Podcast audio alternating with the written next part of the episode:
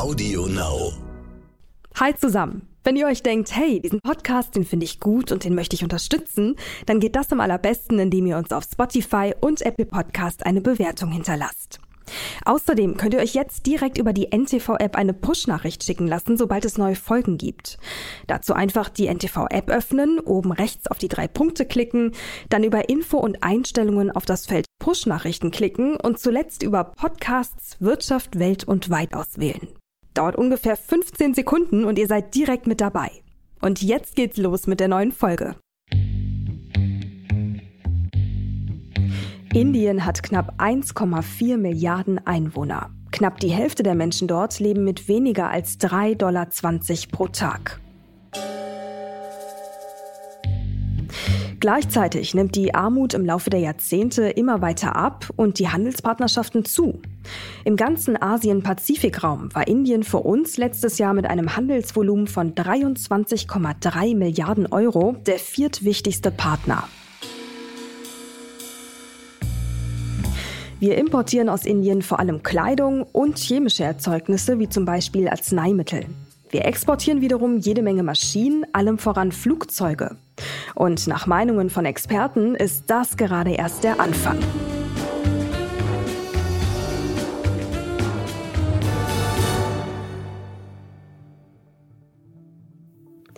Indien wird in Kürze mit seinen fast anderthalb Milliarden Menschen das bevölkerungsreichste Land der Welt sein. In jedem Interview, Artikel oder Talk zum Thema Weltwirtschaft taucht Indien früher oder später als eine Art Geheimfavorit auf. Die größte Demokratie der Welt, die aufstrebende Wirtschaftsmacht und die gemessen an der Kaufkraft drittgrößte Volkswirtschaft der Erde. Das klingt alles ziemlich vielversprechend und Indiens Premierminister Narendra Modi weiß dieses Potenzial auch rhetorisch gut zu verkaufen.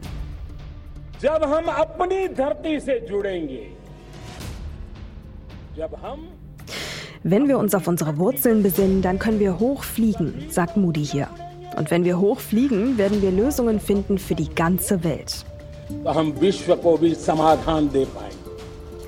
Dass Moody das indische Volk auf seine Roadmap für die nächsten 25 Jahre einschwören will, ist eine Seite der Wahrheit.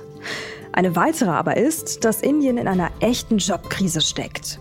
Jeder zweite Einwohner ist jünger als 28 und in genau dieser Altersgruppe liegt die Arbeitslosenrate bei knapp 44 Prozent.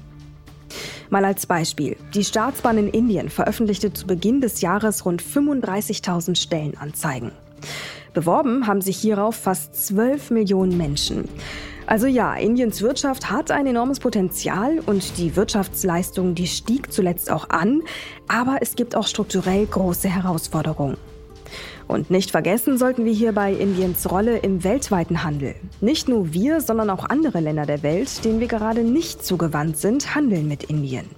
Allem voran Russland. Manche Experten sagen sogar, es sei geostrategisch schon seit längerem ein gewisses Buhlen, um Indien zu beobachten. Sie hören es schon, es gibt viel zu besprechen und zu beachten. Welche Rolle spielt Indien für unsere Wirtschaft? Wo genau sind echte Chancen für uns und wie kompromissfähig muss Deutschland auf der anderen Seite sein? Das bespreche ich gleich mit dem Indien-Experten Christian Wagner und Nils Stieglitz, dem Präsidenten der Frankfurt School of Finance and Management. Denn dort wird gerade ein deutsch-indisches Forschungszentrum gebaut. Außerdem verbinden wir unser Land der Woche ja bekanntlich auch immer mit einem Blick auf die Finanzwelt und den gibt es im Anschluss wie gewohnt von unserem Telebörsenteam.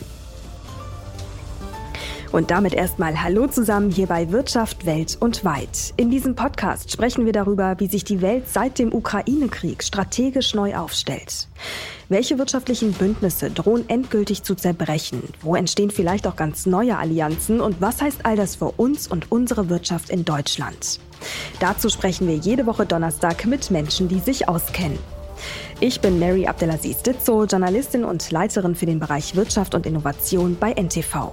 Heute haben wir den 10. November und in dieser Folge blicken wir auf Indien.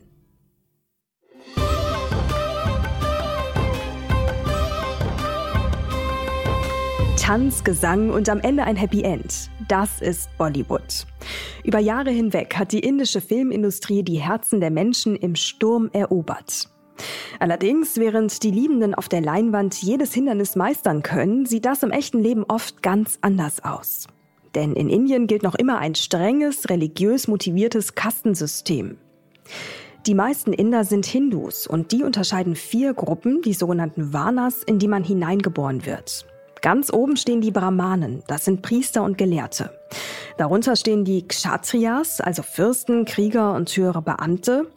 Darunter dann die Vaishyas, das sind Bauern und Kaufleute. Und unten dann noch die Shudras, also Knechte und Dienstleister. Und dann gibt es noch die sogenannten Unberührbaren. Diese Menschen gelten als unrein und werden vom gesellschaftlichen Leben und sogar von den Kasten ausgeschlossen. Das System bestimmt nicht nur den sozialen Status der Menschen, sondern beeinflusst auch die Eheschließung und Berufswahl.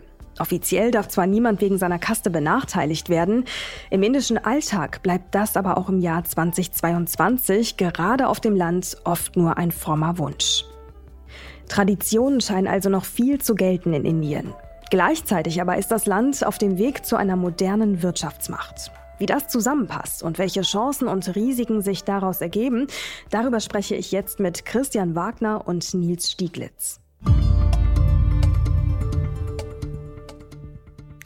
Herr Wagner, Herr Stieglitz, schön, dass Sie bei uns im Podcast sind. Herzlich willkommen.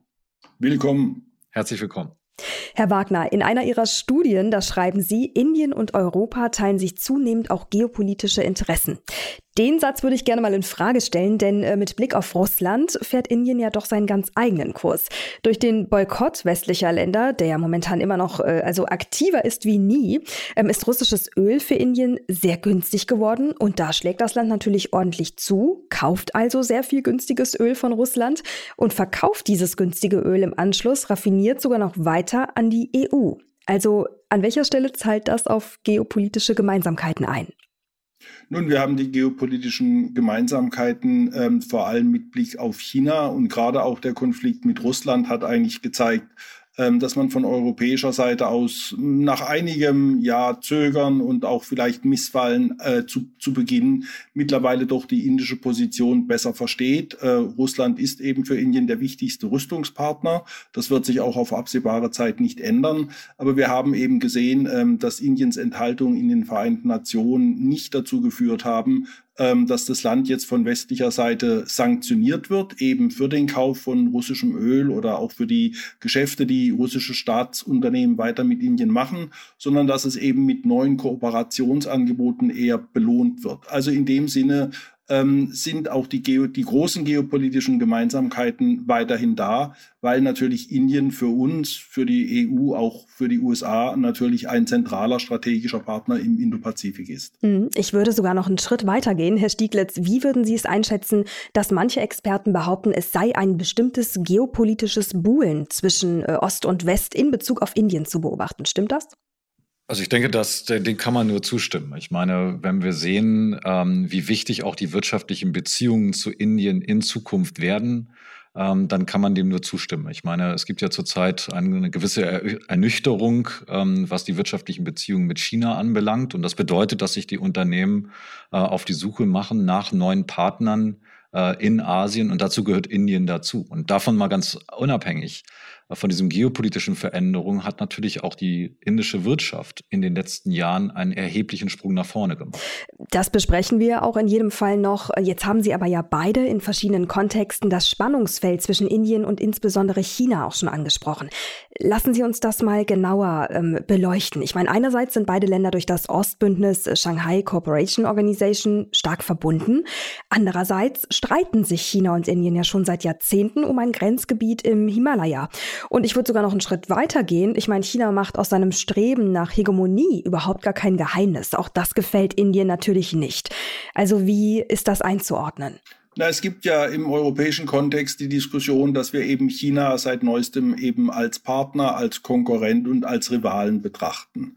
Und ähm, vor diesen drei und diesen Dreiklang kann man eigentlich auch auf das indische chinesisch indisch-chinesische Verhältnis anwenden und kann sagen, diesen Dreiklang in den bilateralen Beziehungen haben Indien und China eigentlich seit über 70 Jahren.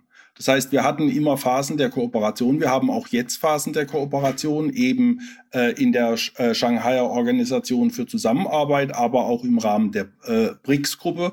Indien hat sich ja immer als äh, Vertreter des globalen Südens verstanden, äh, strebt auch im internationalen Kontext immer ähm, eine ja, Form der Absprache oder der Kooperation mit China an. Aber es gibt natürlich diese massiven bilateralen Probleme, die seit 2020 eigentlich zu einer Zäsur im bilateralen Verhältnis ähm, geführt haben.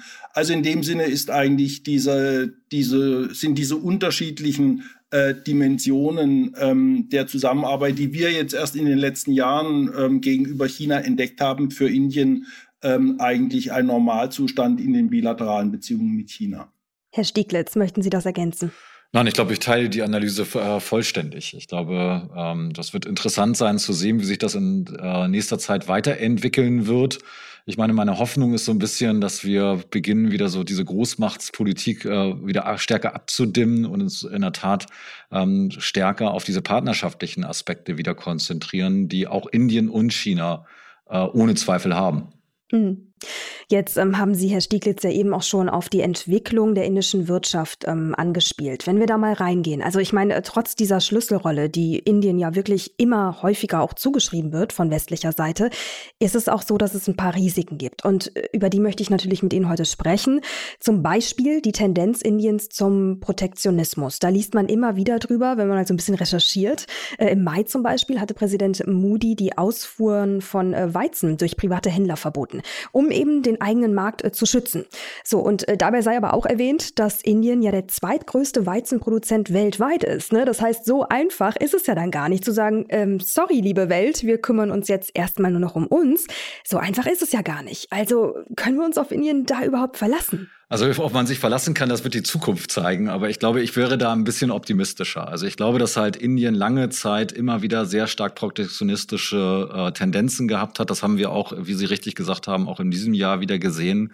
Aber insgesamt glaube ich, gibt es halt auch in der indischen ähm, Politik äh, mittlerweile die, die klare Einstellung, dass halt äh, Freihandel auf der einen Seite und ein stärkeres, stärkere Investition in die eigene Binnenwirtschaft äh, dazu führen wird, dass Indien ähm, weiter vorankommen wird, dass man darüber den, den Wohlstand der indischen Bevölkerung äh, wirklich mehren kann. Und das ist ja auch bitter nötig. Also ich meine, Sie hatten vorhin China und Indien angesprochen. Ich meine, wenn man sich ähm, den Unterschied in den ökonomischen Rahmenbedingungen anschaut zwischen Indien und China, da liegen weiterhin Welten dazwischen. Und das muss man sich auch nochmal vergegenwärtigen ähm, dass halt Anfang der 80er Jahre eigentlich China und Indien gleich reich beziehungsweise gleich arm gewesen ist. Und das hat sich natürlich komplett verändert. Also China ist mittlerweile deutlich, deutlich reicher, die chinesische Bevölkerung, als Indien.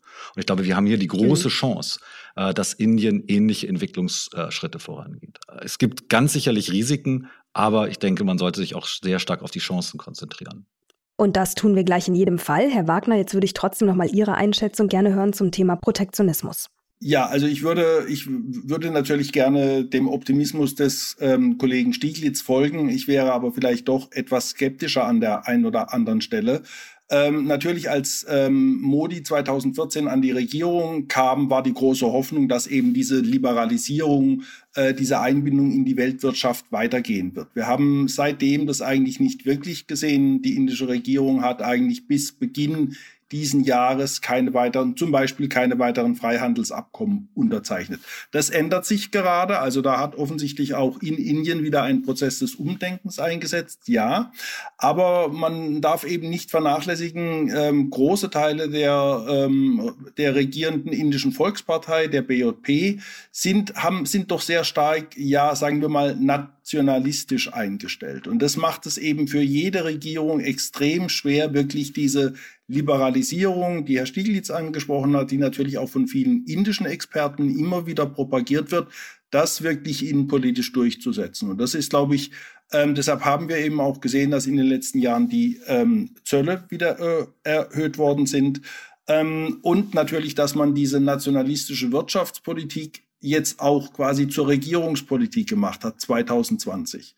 Und das wird, glaube ich, ähm, das macht es dann, glaube ich, künftig einfach schwieriger, weil der Markt natürlich dann stärker für die indische Industrie reserviert werden soll. Hm. Das, äh, das erinnert so etwas an die Phasen der Importsubstitution aus den 50er und 60er Jahren. Das gibt sicherlich einige Unterschiede.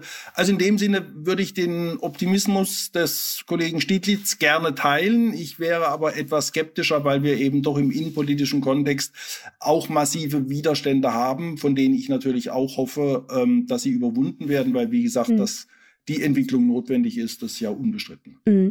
Können Sie diese innenpolitischen Widerstände nochmal einordnen für uns? Also wenn wir das prozentual verteilen, wie schaut das aus? Wie stark ist dieser nationalistische Gedanke?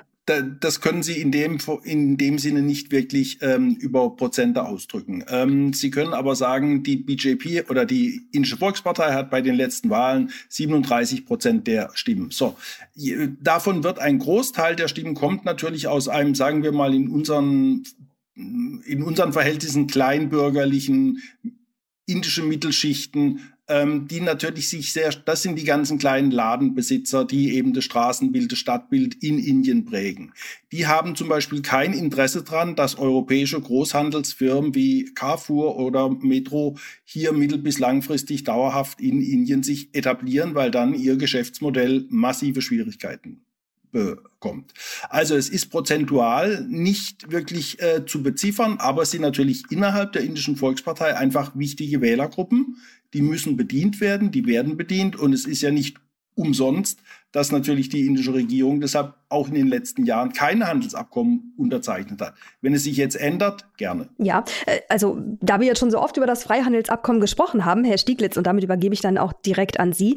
Tatsächlich, ähm, laut Plan soll es ja bis Ende, ich meine 2023 finalisiert werden. Äh, das wäre eine große, eine riesengroße Chance, auch für die deutsche Wirtschaft, oder? Das wäre eine riesengroße Chance. Ich glaube, das wäre eine riesengroße Chance für die europäische Wirtschaft, für die deutsche Wirtschaft, aber auch die Weltwirtschaft, weil ich glaube, wir brauchen halt auch wieder äh, eine Lokomotive äh, für den äh, Freihandel. Und ich meine, ich bin da völlig bei Herrn ähm, Wagner, dass die, die Risiken in der Tat enorm sind. Also ich sehe große Risiken, einmal was das Thema Protektionismus anbelangt. Ich sehe weiterhin auch das, das Thema ähm, Korruption. Ich glaube, das muss man auch ganz klar sehen. Ähm, also von daher teile ich die Einschätzung äh, von Herrn Wagner, was die Risiken anbelangt. Auf der anderen Seite glaube ich, dass es in der Tat erhebliche äh, Chancen gibt.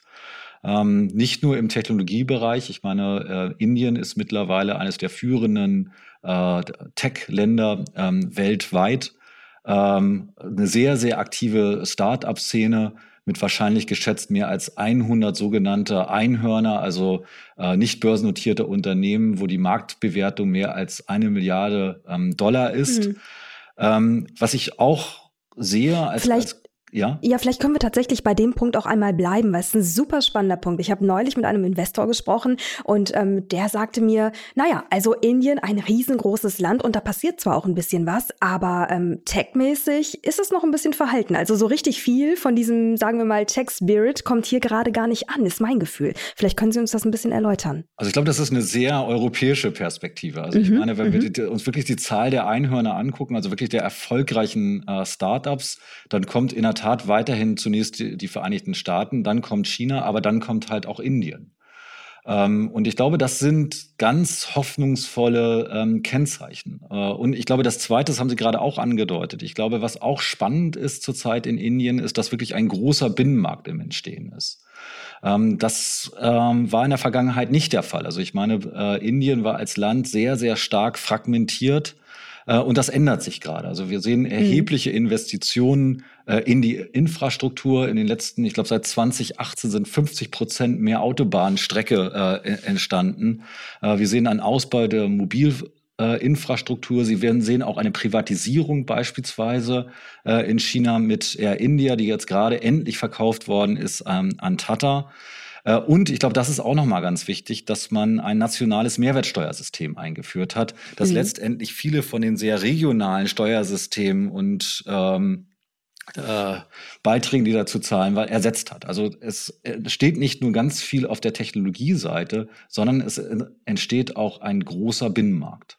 Ja, ich würde trotzdem noch mal gerne kurz bei dem Technologiepart bleiben. Ähm, Herr Wagner, wie nehmen Sie das denn wahr? Warum ist Indien so weit äh, fortgeschritten im Bereich äh, Tech und wo genau? Also das Problem bei der Betrachtung von Indiens, und ich glaube, das sieht man jetzt auch in der Diskussion, ist immer, in welchem Kontext betrachten Sie das Land. Also, wenn Sie das gesamtwirtschaftlich betrachten, dann werden Sie feststellen, Indien hat im IT-Bereich circa fünf Millionen Arbeitsplätze. Okay?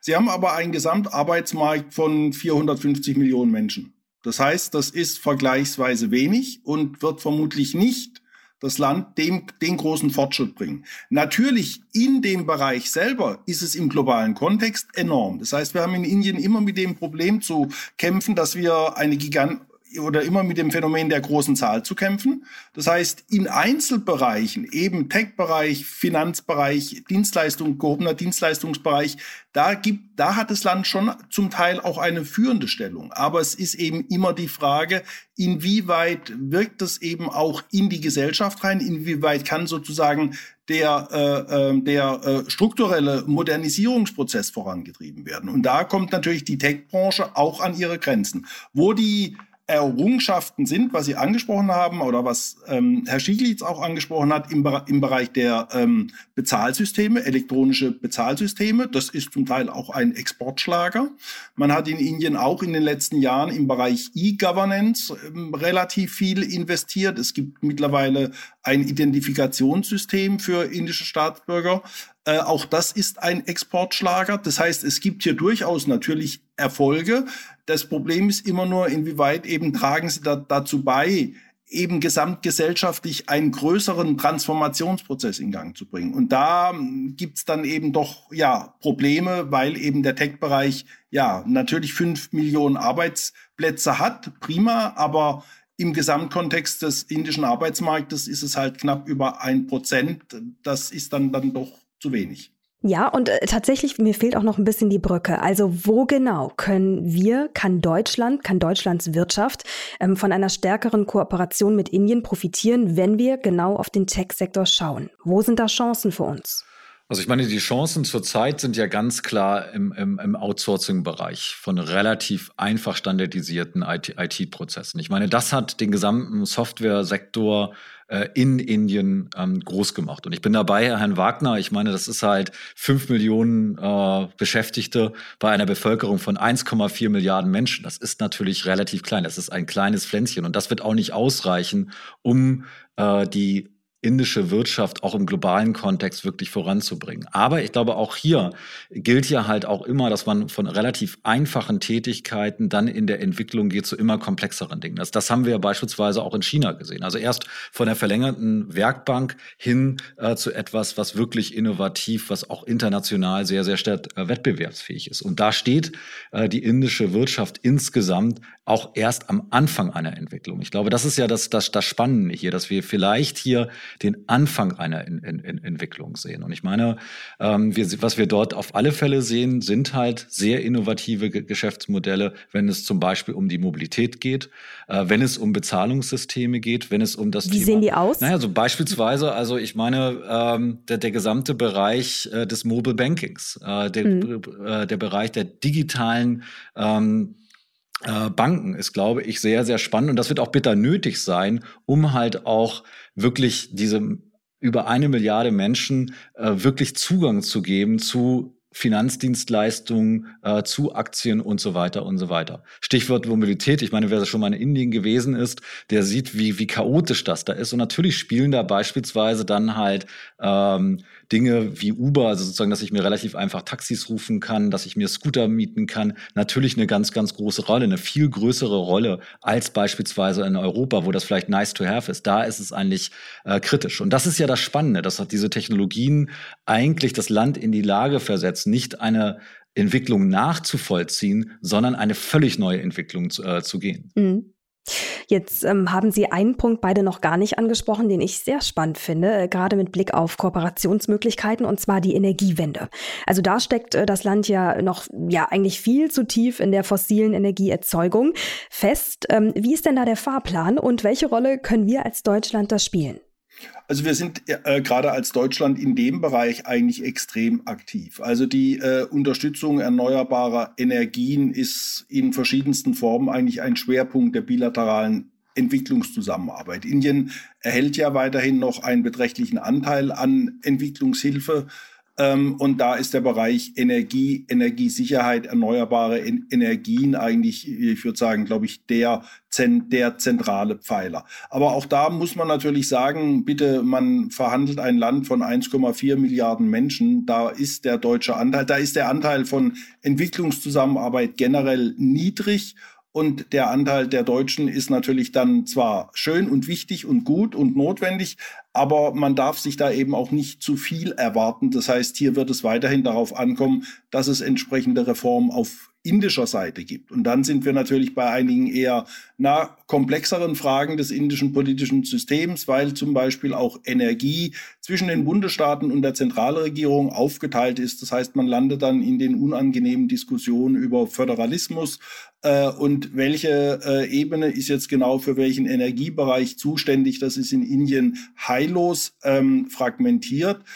Nächstes Problem ist es ein Bereich, in dem es gigantische Subventionen gibt und in dem vor allem es auch keine richtigen Energiepreise gibt. Das heißt, die, die Durchsetzung eines Energiepreises in einer überwiegend, in einer zu großen Teil ja immer noch nicht wohlhabenden Gesellschaft. Also bitte, Indien mhm. ist an vielen Bereichen, was Einkommen anbelangt, weiterhin ein, ein glaube ich, un, mittleres oder unteres mittlere, in der unteren mittleren Einkommensgruppe äh, da können sie nicht einfach Energiepreise durchsetzen, die marktgerecht sind. Mhm. Also da sollte man immer et etwas eben die Dimensionen ähm, ähm, im Blick haben. Aber natürlich sind wir im Energiebereich, sind wir einer der zentralen ähm, Partner für Indiens Energiewende. Mhm. Herr Stieglitz, ähm, bei Ihnen ist es tatsächlich ja auch so, dass Sie mit vielen weiteren Experten zusammen natürlich ein Forschungszentrum äh, gerade aufbauen, wenn ich mich da richtig informiert habe, rein explizit zu ähm, deutsch-indischen Wirtschaftskooperationen. Welche Rolle spielt denn da das Thema Energie? Das spielt natürlich eine ganz, ganz große Rolle. Also ich meine, das hat natürlich ganz viel zu tun mit dem Thema Nachhaltigkeit. Ich meine, das ist aller, äh, in aller Munde. Es hat natürlich auch etwas äh, zu tun mit dem Thema ähm, der Abhängigkeit von anderen Wirtschaftsnationen im Energiemix. Und da ist halt äh, Indien in der Tat sehr stark abhängig äh, von anderen Ländern, auch weiterhin. Ähm, aber ich glaube auch hier, also ich glaube, das, das ist, glaube ich, wichtig. Das ist auch beispielsweise der Grund, warum wir dieses Indo-German Center for Business Excellence äh, gegründet haben, äh, weil wir halt nicht nur Wachstumschancen äh, sehen im und auch Kooperationsmöglichkeiten im Bereich der Technologie, sondern insbesondere auch in der Industrie. Und ich glaube, da ist natürlich das Thema der Energie ganz, ganz wichtig. Und da bin ich auch wiederum auch etwas optimistischer. Ähm, also ich meine, äh, Indien ist beispielsweise führend äh, bei der Nutzung von Wasserkraft für die Erzeugung von Energie. Ich glaube, das muss man auch mal wahrnehmen. Aber ich glaube, das ist auch wichtig. Ähm, das Land mit den dritthöchsten äh, oder das, ja, das, das Land mit den dritthöchsten Investitionen äh, in Solarenergie. Also ich glaube, auch da ist äh, das Verständnis da, dass der Aufbau eines industriellen Kerns in Indien nur möglich sein wird, wenn man auch zunehmend setzt auf regenerierbare Energieträger. Und ich glaube, das wird ja auch unterstützt. Ich meine, wir hatten das vorhin gesagt mit der Regierung Moody, da kann man in der Tat einiges kritisieren, das würde ich auch. Auf der anderen Seite äh, unterstützt die Regierung Modi sehr stark die Industrialisierung der indischen äh, Wirtschaft äh, durch eine aktive Industriepolitik. Auch darüber kann man streiten, ob das immer so sinnvoll ist. Aber halt auch die großen indischen Konglomerate äh, wie Tata, wie Adani, wie Reliance ähm, glauben ganz, ganz fest an einen Industriestandort ähm, Indien und sind bereit, mehr als 250 Milliarden US-Dollar in den nächsten fünf bis acht Jahren zu investieren. Und ich meine, das ist schon ein erhebliches äh, Bekenntnis zu einem möglichen Industriestandort Indien. Aber sie gibt da äh, auch Herrn Wagner vollkommen recht. Ähm, die Energiefrage nicht nur in der Produktion, sondern auch in der Verteilung, die muss gelöst werden. Mhm. Gut, jetzt haben Sie äh, beschrieben, äh, das Engagement, ähm, sagen wir mal, potenziell von Indiens Seite, das ist auf jeden Fall da. Ähm, Sie beobachten das Ganze und erforschen das Ganze von wissenschaftlicher Seite in Deutschland. Wie ist denn Ihre Wahrnehmung von Unternehmen in Deutschland? Also ist da großes Interesse? Was wird da aktiv jetzt schon gemacht von seitens deutscher Unternehmen in Indien? Also deutsche Firmen sind ja zum Teil schon seit über 100 Jahren in Indien aktiv. Also in dem Sinne haben große Firmen immer Indien als lukrativen Markt gesehen und es gibt immer, es gab früher schon immer den schönen Spruch, es dauert ewig, bis man in Indien investiert hat, aber wenn man investiert ist, dann ist es eine äh, Lizenz zum Gelddrucken. Ob das immer noch so ist, weiß ich nicht, aber es ist sozusagen eben äh, immer für die großen Firmen ein attraktiver Markt gewesen. Mhm. Indien selber hat ja in den letzten Jahren verstärkt, gerade unter Modi, auch den Mittelstand umworben. Also es gibt eine eigene Initiative der indischen Regierung, eben den Mittelstand zu fördern, aufgrund eben auch des, Technolog des Technologietransfers. Das ist für Indien eigentlich ähm, der der zentrale Punkt. Da muss man jetzt abwarten, ob eben die neuen Regelungen, wenn es eben mehr Beschränkungen im Marktzugang gibt, ob das für den Mittelstand eventuell äh, prohibitiv ist, äh, ob dann eben die kleinen, mittleren Firmen sagen, der indische Markt ist für uns zu kompliziert. Mhm. Äh, was sollen wir uns damit rumärgern? Wir gehen nach äh, Vietnam, da sind die Investitionsbedingungen einfacher. Also in dem Sinne war Indien eigentlich für deutsche Firmen immer ein oder sehr lange ein attraktiver Markt. Es wird es auch bleiben. Aber man wird eben sehen, wie sich diese neuen Regelungen auf unserer Seite die Frage des Lieferkettengesetzes, auch das wird sicherlich ähm, Auswirkungen auf die Wirtschaft haben, wie sich das mittel- bis langfristig auswirken wird. Okay, aber jetzt nochmal ganz konkret auf deutsche Unternehmen äh, bezogen, Herr Stieglitz. Können Sie uns da ein paar Beispiele nennen?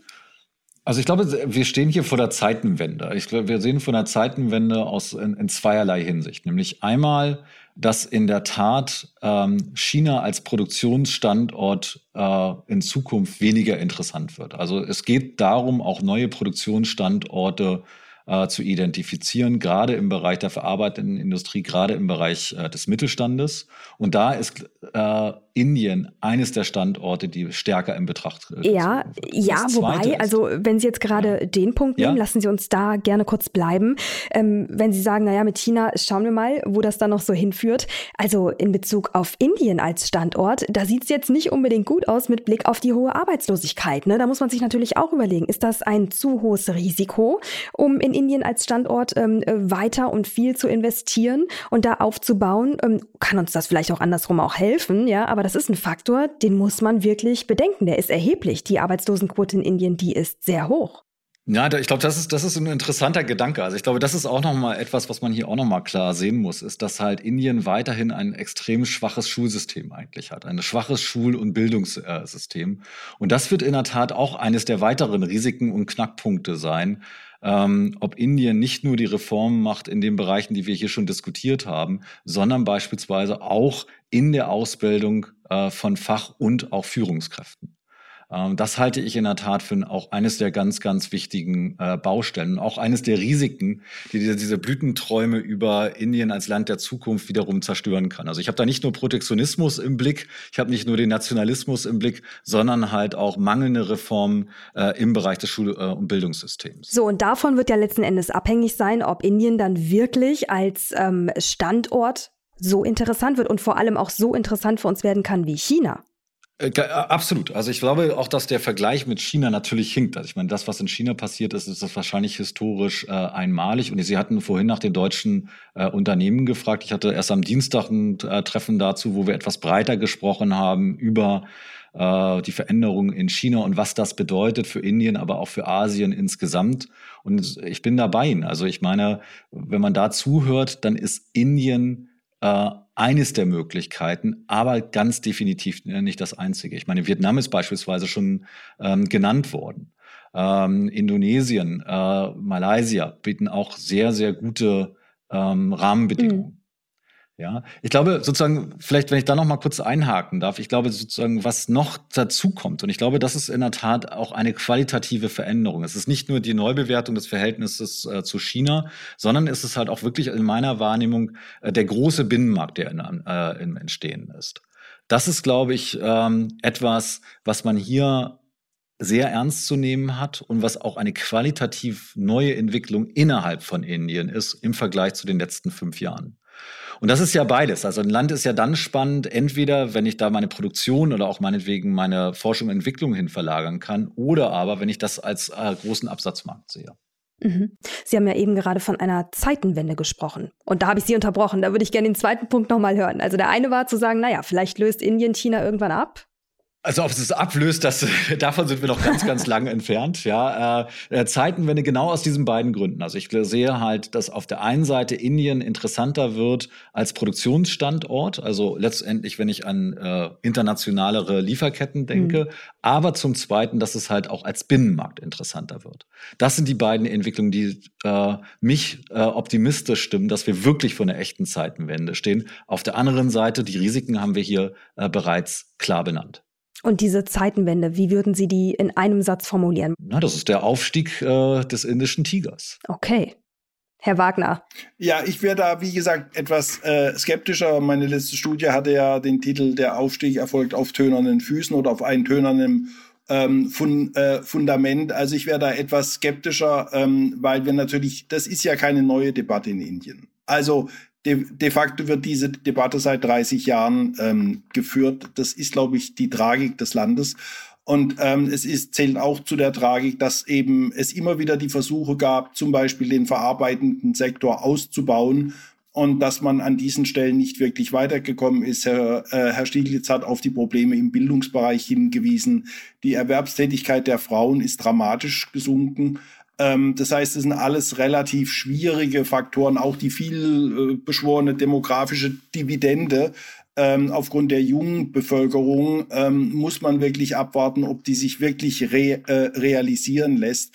Also ich wäre da etwas, äh, sagen wir mal, skeptischer, weil eben viele, es sind eben eine Reihe von strukturellen Problemen, die sind auch nicht erst seit gestern da und man hat jetzt das Problem, dass man eben erstmal aus diesem wirtschaftlichen Einbruch nach der Corona-Krise rauskommen muss. Also wir wissen zum Beispiel noch nicht wirklich, wie sehr die, wir hatten ja in den ersten von 1990 bis 2010, 2015 war ja der große Schwung des indischen oder der große Aufschwung des indischen Wachstums. Da war man sozusagen das Büro der Weltwirtschaft. Schon unter Herrn Modi hat eigentlich das, ging das Wirtschaftswachstum eher zu, eher zurück, schon vor der Corona Pandemie. Das heißt, wir müssen jetzt erstmal wieder den Zustand von vor der Pandemie erreichen. Äh, und dann muss man eben sehen, ob man wirklich diese strukturellen Reformen umsetzen kann. Es gibt die Debatte im Bereich der Arbeitsgesetzgebung. Das war immer ein großes Thema. Herr Modi hat es versucht im Bereich der, Land, der Landwirtschaft. Wir haben immer noch knapp 50 Prozent, knapp 50 Prozent der Beschäftigten sind immer noch im landwirtschaftlichen Sektor und da werden keine großen Einkommen verdient.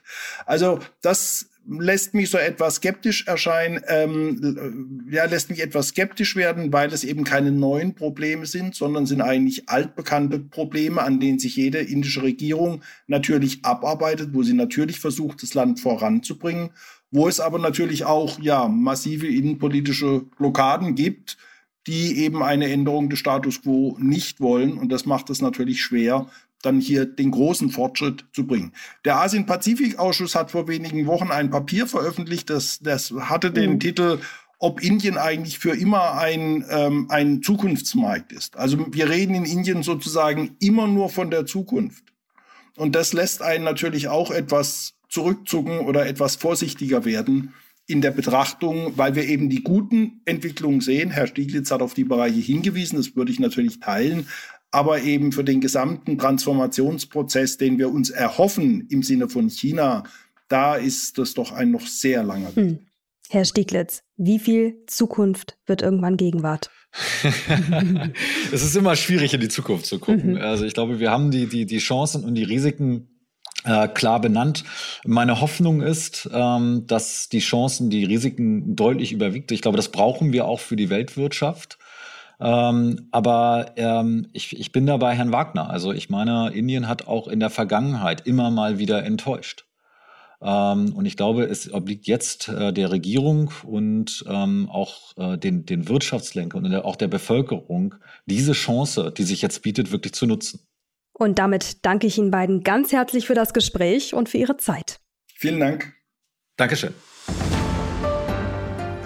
Das war für heute die wirtschaftliche Sicht auf Indien und Deutschland und jetzt blicken wir noch wie gewohnt auf die Finanzwelt. Dafür übergebe ich jetzt an unser Telebörsenteam, das heute den Blick Richtung Indien richtet.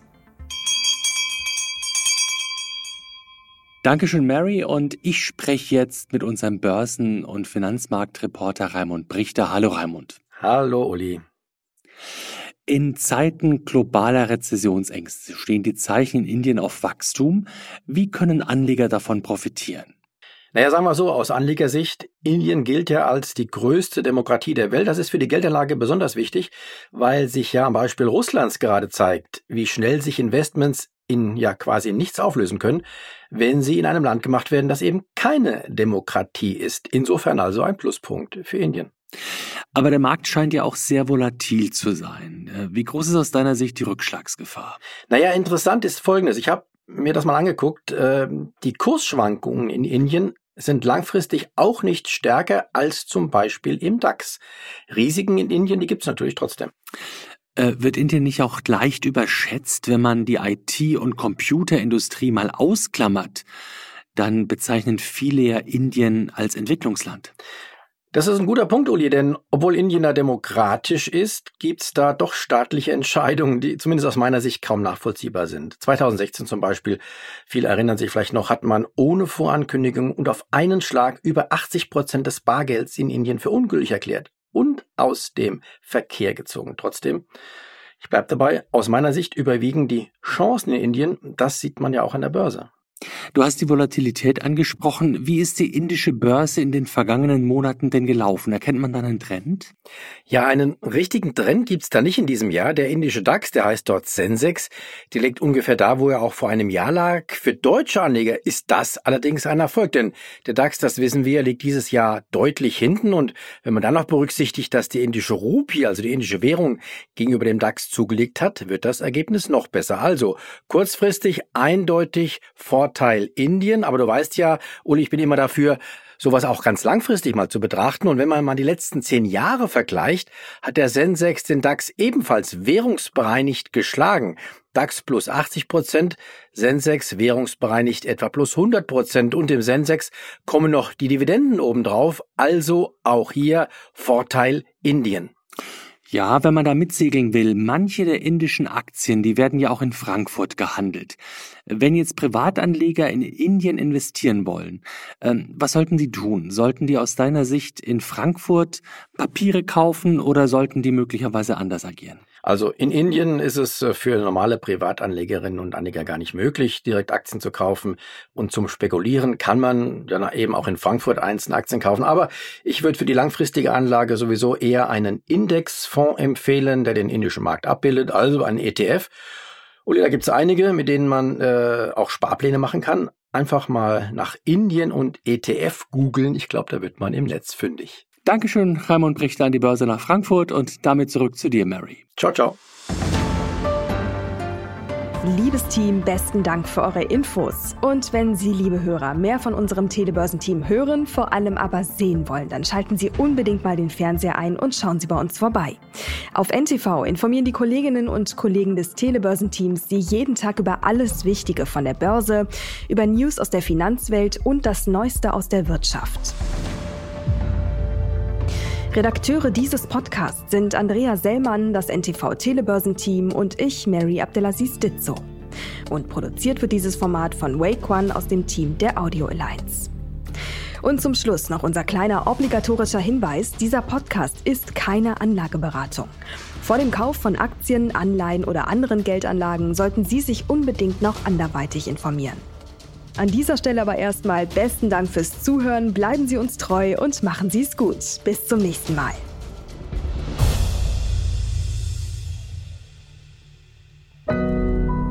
Audio Now.